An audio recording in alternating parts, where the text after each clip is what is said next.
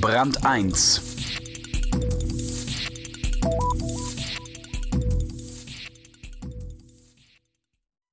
Ist das, was wir gerade erleben, auch ein Stück Self-Fulfilling Prophecy? Sind so viele gute Jahre so schwer zu ertragen, dass wir die Katastrophe wollen? Wolf Lotte hat in seinem Essay eine Menge Belege dafür gesammelt, dass wir trotz aktueller Finanzkrise, globaler Notprogramme, drohender Rezessionen allen Grund haben, nicht in Schockstarre zu verfallen. Die Mutwelle. Es geht uns gut, aber kann das so bleiben?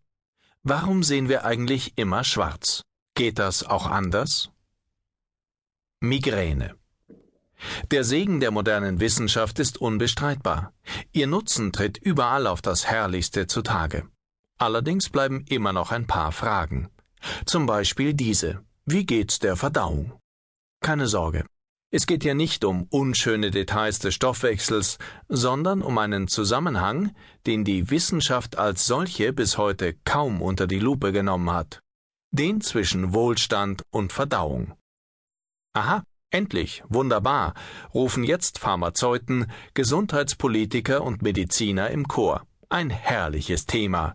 Denn die Leute sind zu dick, sie müssen viel dünner werden. Da haben wir sehr schöne Pillen und Behandlungen im Angebot. Ja, schade, liebe Menschenfreunde im Arzt- und Apothekerkittel, da wird jetzt nichts draus. Zu früh gefreut. Wohlstand und Verdauung, das hat auch nichts mit einer Portion Pommes zu tun, nach der man Krebs kriegt. Und auch nichts mit Genmais, der angeblich bei Nachbarskindern für drei Ohren sorgt. Das Stoffwechselproblem mit Wohlstand und Verdauung liegt ganz woanders. Je besser es uns geht, desto öfter reden wir über den Untergang. Je mehr wir haben, desto mehr pflegen wir die Panik. Es macht den Eindruck, als ob der Wohlstand der westlichen Nationen die unübersehbare Tatsache, dass es noch nie so vielen so gut ging wie heute, vor allem einen Zins abwirft Angst. Angst, was da noch kommen könnte. Morgen ist immer Migräne. Seltsam.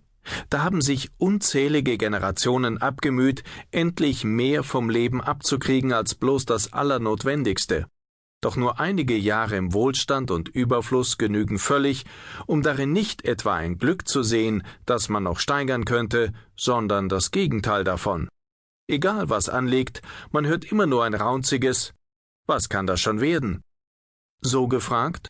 Nichts natürlich. Kann man das auch anders sehen?